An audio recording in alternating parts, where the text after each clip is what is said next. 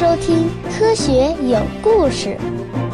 比科学故事更重要的，更重要的，更重要的，更重要的是科学精神。今天我给大家继续讲理查德·欧文。欧文这个人啊，无论是脾气还是外貌，都不招人喜欢。从他的一张中年时的肖像画可以看出，他的脸很消瘦，眼睛呢凸得很厉害，看上去呢有一点阴险，留着又长又直的头发。这个形象啊，很像是维多利亚时期那种情节剧中的反派人物，用来吓唬小孩子最合适了。他的行为呢，也是冷漠傲慢，为了实现自己的野心，几乎没有什么底线。据说达尔文唯一讨厌的人就是他。当然，欧文对达尔文的这个进化论的攻击也是无所不用其极的。欧文的儿子形容他的父亲是冷酷无情的。他这么说完不久呢，便自杀了。我们从何而来？要去向何方？一个星球，一个实验，请听我为您讲述有关宇宙、自然、生命的简史。不过，我们也必须客观地说，作为一名动物结构学家，欧文的这个天赋和才华呢，都是毋庸置疑的。正因为这样，他做了很多不要脸的坏事，而没有受到惩罚。比如说呢，一八五七年的一天，博物学家赫西黎在浏览一本新版的丘吉尔医学指南的时候，竟然发现啊，欧文的名字被列为政府矿业学院的比较解剖学和生理学教授。他大吃一惊啊，因为这个职位啊，正是赫西黎自己的。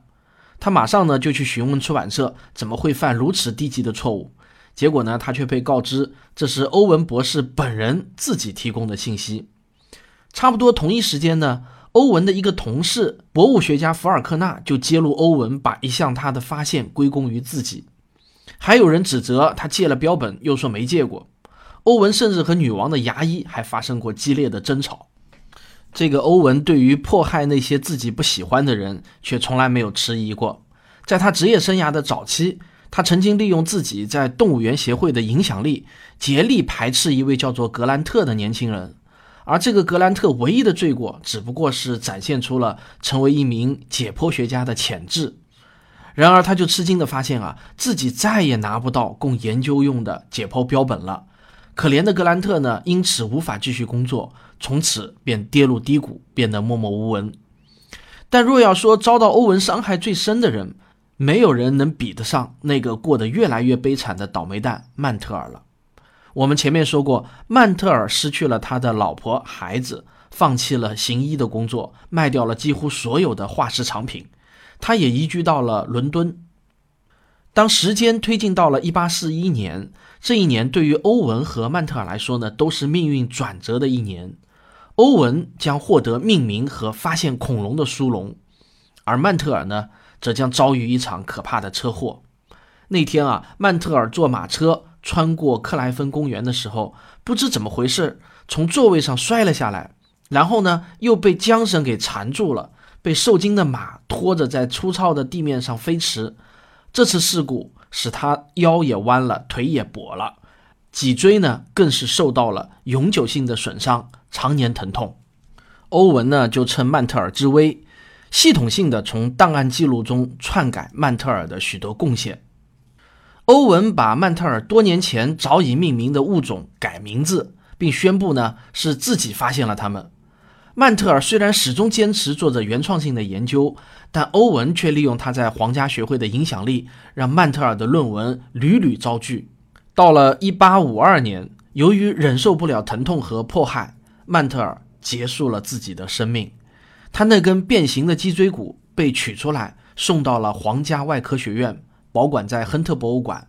但是令人感到讽刺的是呢，馆长不是别人，正是这个理查德·欧文。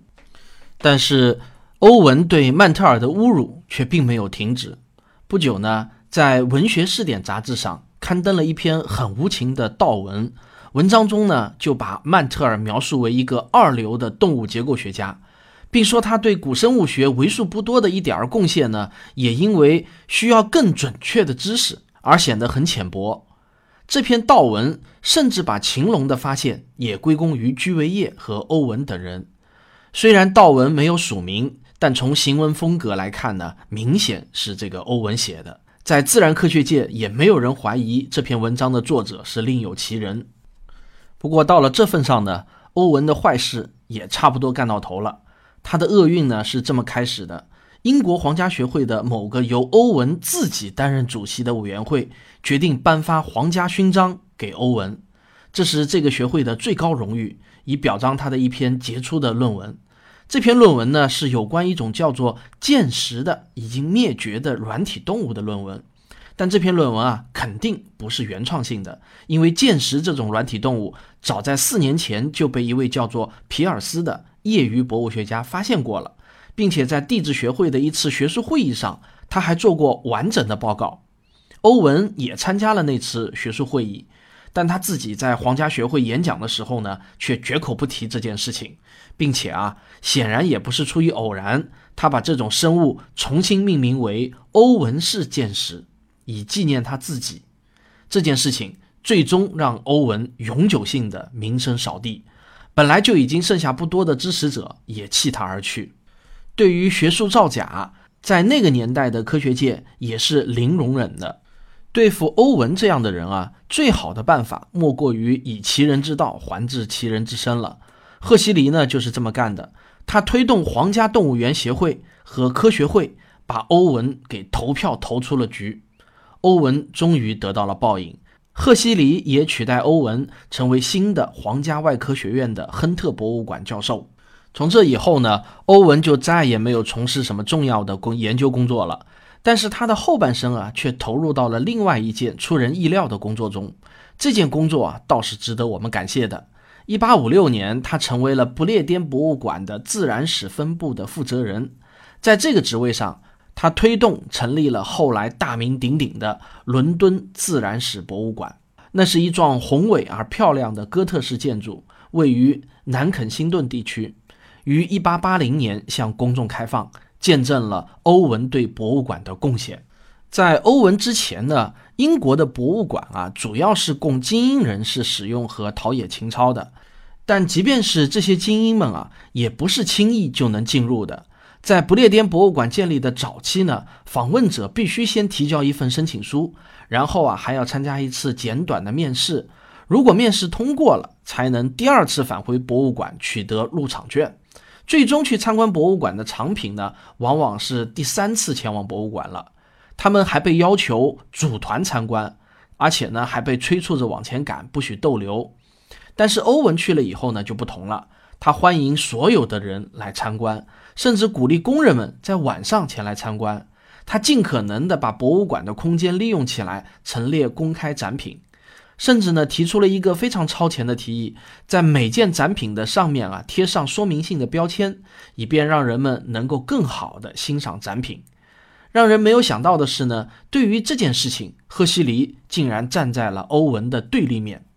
他固执地认为啊，博物馆就应该是一家研究机构。不过呢，欧文的理念最终改变了博物馆设立的最初目的，使它成为一个人人都可以参观的地方。不过呢，呃，欧文这种对普通大众的无私精神却并没有转移给他的那些对手们。他最后一次正式行动是到处游说，反对建立纪念达尔文的雕像。这次行动呢，当然没有成功，但却意外地收获了另外一项迟来的胜利。今天呢，欧文的雕像竖立在伦敦自然史博物馆主厅的楼梯之上，就像主人一般俯瞰着下面。而达尔文和赫胥黎的雕像却被放在了博物馆一角的咖啡店里面，庄严地瞪着人们的茶杯和果酱甜甜圈，很不显眼。欧文进行的这一系列格调不高的竞争行为，似乎很有理由成为19世纪古生物学跌入低谷的标志。但实际上啊，更糟糕的竞争马上要来了。我们需要前往大洋彼岸的美国去一探究竟。在十九世纪的最后几十年，美国也上演了一场竞争，而它的恶劣程度啊，那是有过之而无不及的。只是呢，破坏程度稍微小一点。这场竞争发生在两个古怪而又冷酷的男人之间，他们是科普和马什。这两个人啊，有许多的相似之处，都是从小被宠坏的富二代，性格也都是很冷漠、冲动、易怒、自我，而且呢多疑又好嫉妒。但就是这样的两个人，却改变了古生物学。刚开始的时候呢，他们俩还是朋友关系，互相欣赏，甚至互相用对方的名字来命名化石中的物种。一八六八年，这两个人还一起度过了一个愉快的星期。然而啊，没有人知道为什么他们俩之间的关系呢就开始恶化了。接下去的几年，这两个人开始敌对起来。在之后的三十年中，他们的关系逐步升级为互相仇恨对方。可以很有把握地说，在自然科学界，从来没有两个人像他们那样互相鄙视的。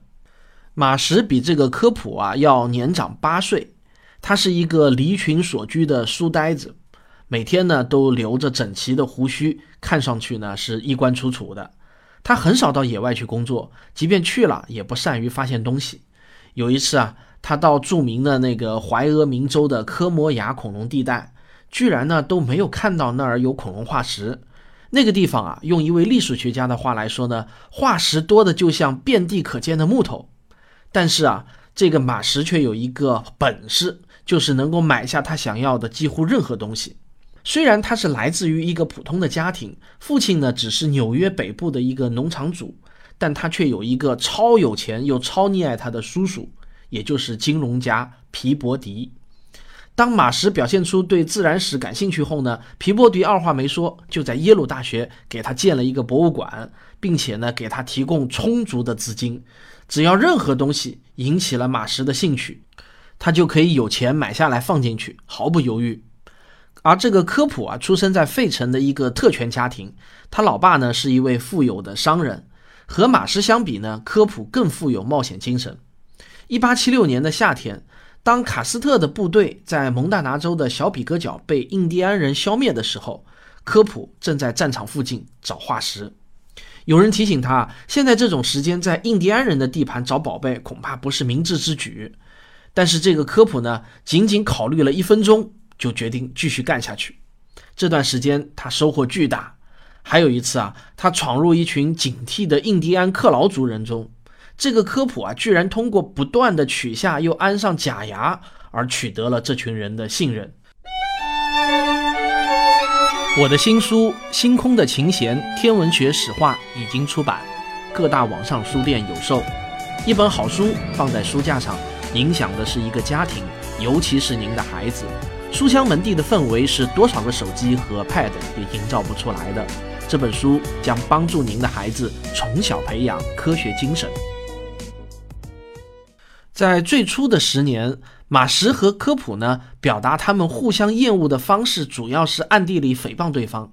但是到了1877年，这种争斗迅速的就发展到了夸张的程度。那一年呢，呃，在科罗拉多州有一位叫做莱克斯的教师和他的朋友一起远足的时候，在莫里森附近发现了一块骨骼化石，他们认出这块化石属于某种远古巨蜥。于是呢，莱克斯很周到的同时给马什和科普寄去了一些样品。科普收到样品后呢，很高兴，给莱克斯寄了一百美元以示感谢。同时呢，请他不要把这个发现告诉别人，尤其是不能告诉那个马什。这个莱克斯啊，可能是脑子里面缺根筋。他收到回信以后呢，居然去请求马什把给他的那份骨头样品转寄给科普，而这个马什呢，也只得照办。你可以想象啊，这对马什来说是一种永生难忘的侮辱。这件事情就导致两人之间的战争迅速的升级，而且呢是越来越上不了台面，经常还显得很可笑。有时候啊，甚至低劣到指使自己的挖掘队朝对方的挖掘队扔石块的地步。科普有一次呢，还被人抓到正在撬开马什的一些箱子，他们还写文章互相侮辱。对对方取得的成果，那是极尽轻蔑之能事啊！但是令人想不到的是呢，他们双方的这种仇恨，竟然迅速而又成功的推动了科学的发展，这在历史上恐怕是绝无仅有的，至少呢是很罕见的。在接下来的几年中，这两个人把美国的恐龙种类从九种提升到了将近一百五十种。几乎所有普通人耳熟能详的恐龙名字，都是他们中的某一个人发现的。比如说剑龙、雷龙、梁龙、三角龙等等。啊。不过有一个例外呢，是霸王龙，它是一九零二年由布朗发现的。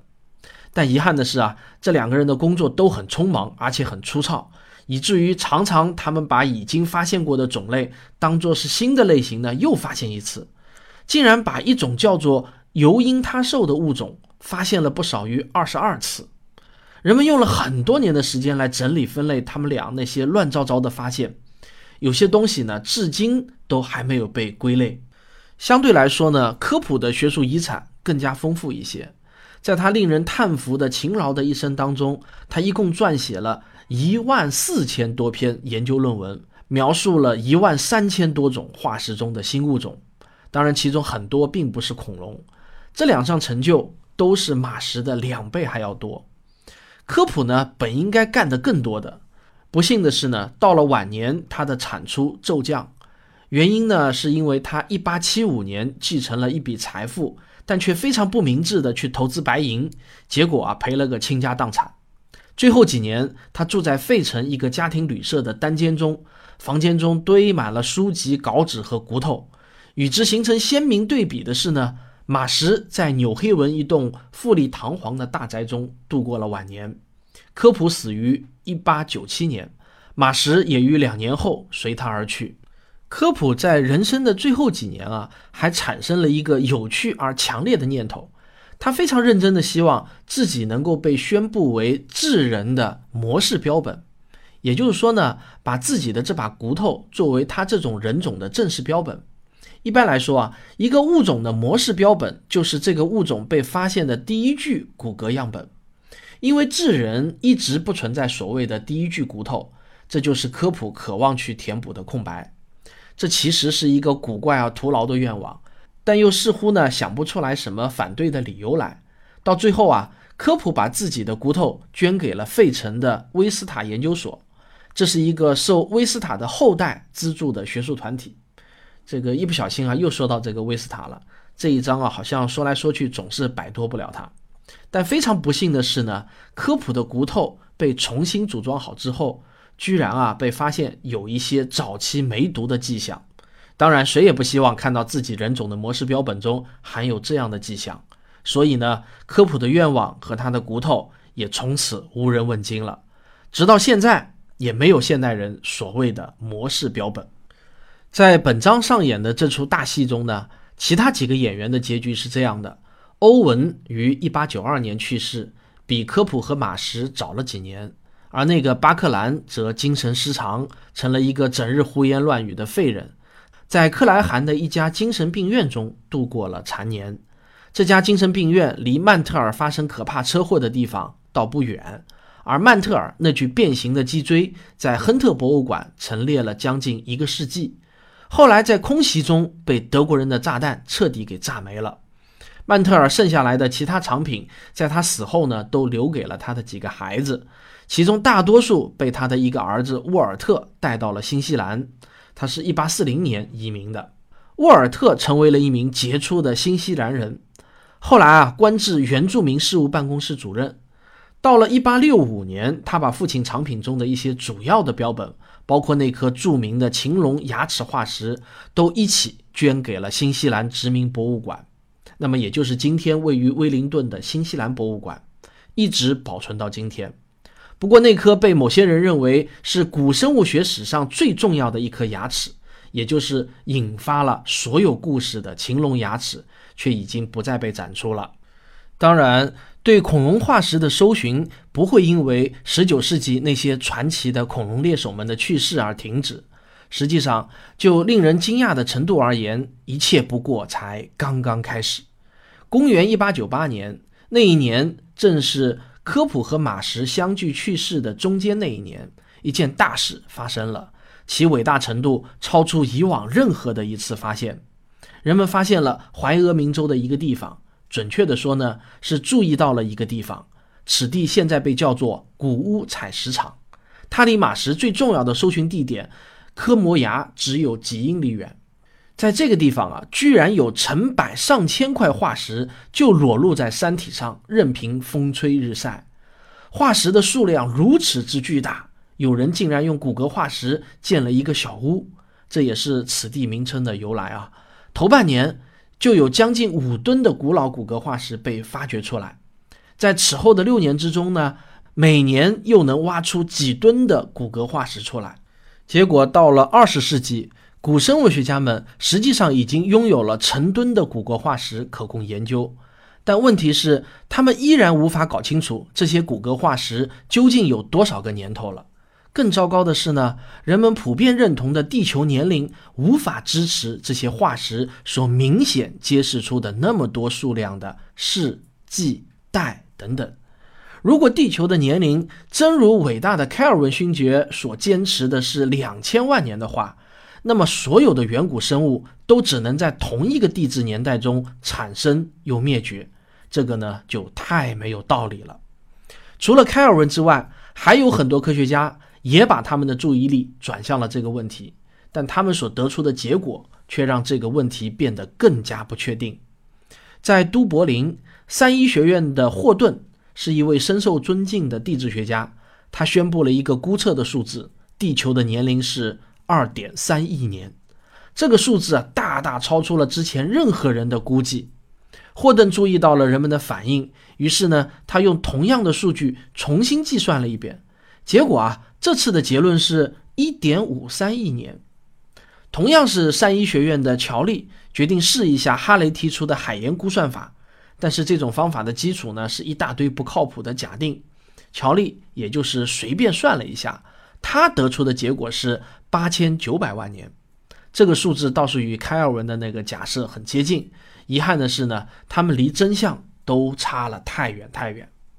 到了十九世纪末，情况啊真是混乱不堪。地球的年龄取决于你查了何种资料，比如就寒武纪生命大爆发，距今到底多少年？就有三百万年、一千八百万年、六亿年、七点九四亿年、二十四亿年等等。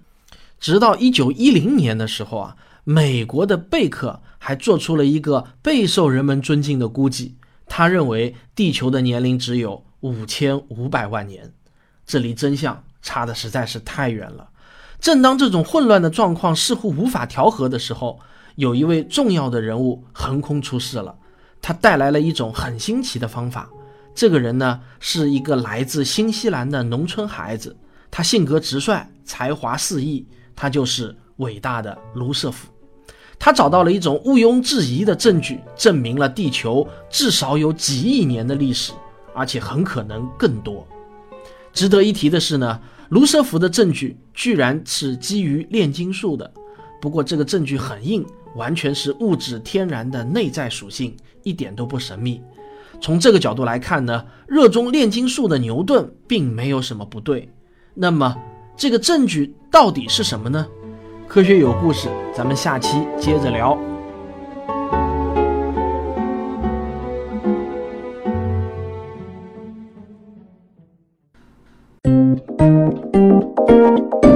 科学声音。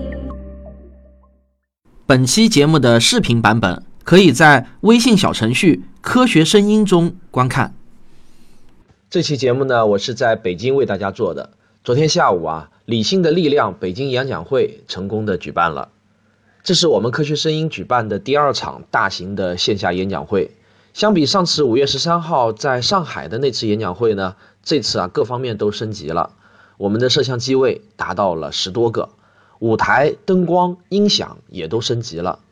演讲的开场啊也是精心设计过了。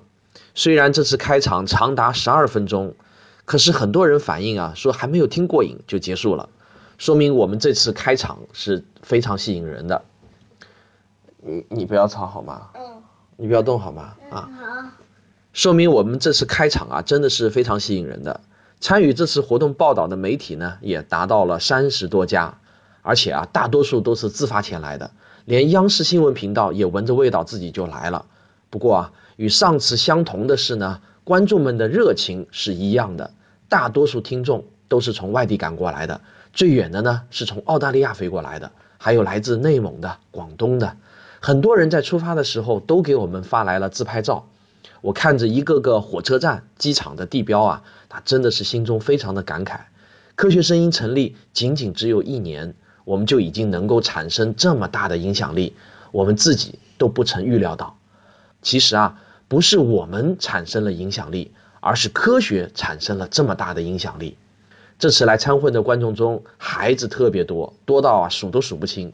我相信啊，虽然很多孩子很小，他们听不懂台上的叔叔阿姨们在讲什么，但从此呢，一颗小小的科学的种子在他们的心中种下了，迟早都会发芽生长。我从早上九点半到达会场，一直到晚上七点钟吃晚饭，基本上啊就没有坐下来过，站了一整天，到最后呢，我嗓子都喊哑了。但是晚上呢，还是睡不着觉，太兴奋，一直到现在啊，我还处在亢奋状态呢。我本来试图呢，在录这个节目之前睡一觉，但就是睡不着，所以呢，我还是抓紧时间把今天的节目给发掉。呃，这期节目的正片是我在上海就录制好的，但是这段结尾的废话呢，是我在宾馆中用手机录制的，效果呢可能就会差一点了，请大家见谅。我现在抓紧时间剪辑一点昨天晚上现场的录音，放到《科学声音》龙门阵中的节目给大家听。那么，以弥补没来现场的观众的遗憾。耶！你笑什么？